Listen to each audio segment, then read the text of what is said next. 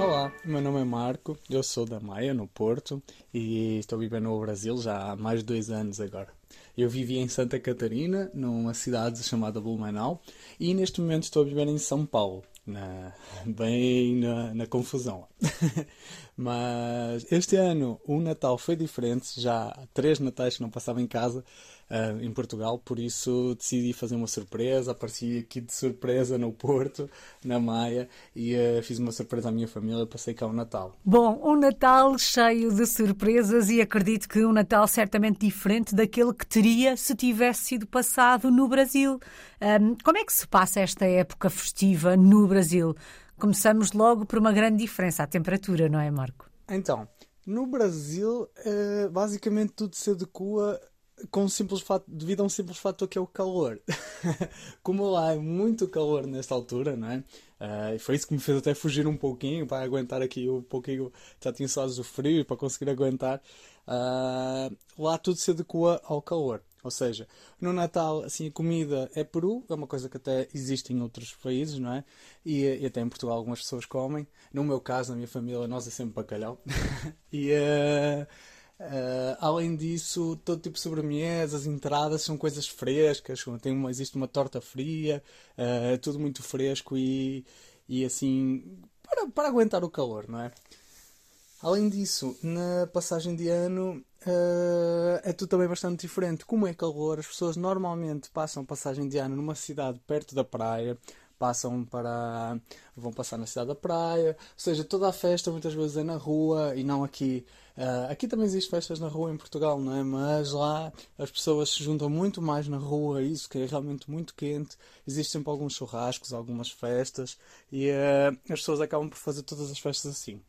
Uh, além disso, é muito normal realmente ir para a praia mesmo, quando vir à meia-noite, realmente estar na praia, dar um, acho que são um, saltar sete ondas, é assim uma, uma superstição que eles têm, tipo nós comermos 12 uvas passas, uvas passas lá, as ondas, e, uh, e basicamente é tudo assim. Bom, tendo em conta que o ideal é até ir à praia na altura do final do ano e está tanto frio em Portugal. Aconselha, recomenda uma passagem de ano, um final de ano no Brasil? É sim, eu aconselho realmente toda a gente a passar uma passagem de ano, um final de ano no Brasil, porque é muito diferente. A experiência do calor, a experiência de, das bebidas de lá, da, da comida de lá, da diversão, da praia, da festa vale, vale muito a pena.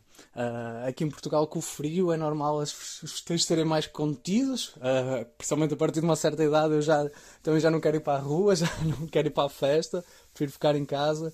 Mas lá com o calor, o ânimo é diferente, as coisas são diferentes, é normal. Uh, dá uma vontade extrazinha de sair, dá uma vontade extrazinha de beber uma caipirinha, de, de se divertir e depois uma coisa arrasta a outra. E por isso é super divertido. Aconselho realmente a toda a gente um, a dar uma passada de ano uma vez, pelo menos na vida, num país de calor, principalmente no Brasil.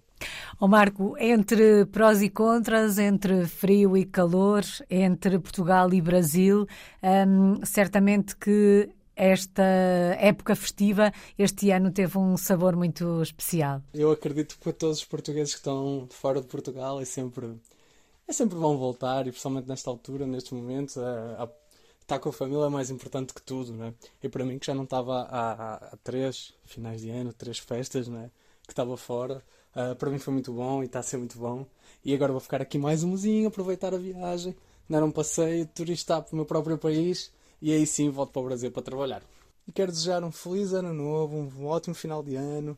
Aproveitem com quem vocês mais amam e, e para quem está sempre próximo da família, uh, aproveitem porque realmente não é uma vantagem que toda a gente pode ter e por vezes o trabalho nos leva para mais longe, mas é a melhor coisa do mundo. Por isso, um bom final de ano e tudo bom para todos. Muito obrigada, Marco. Um feliz ano novo para si também. Aproveite bem este mês em Portugal. Será um turista no seu próprio país, como acabou por dizer. Um feliz ano novo a todos. Um 2024 muito feliz.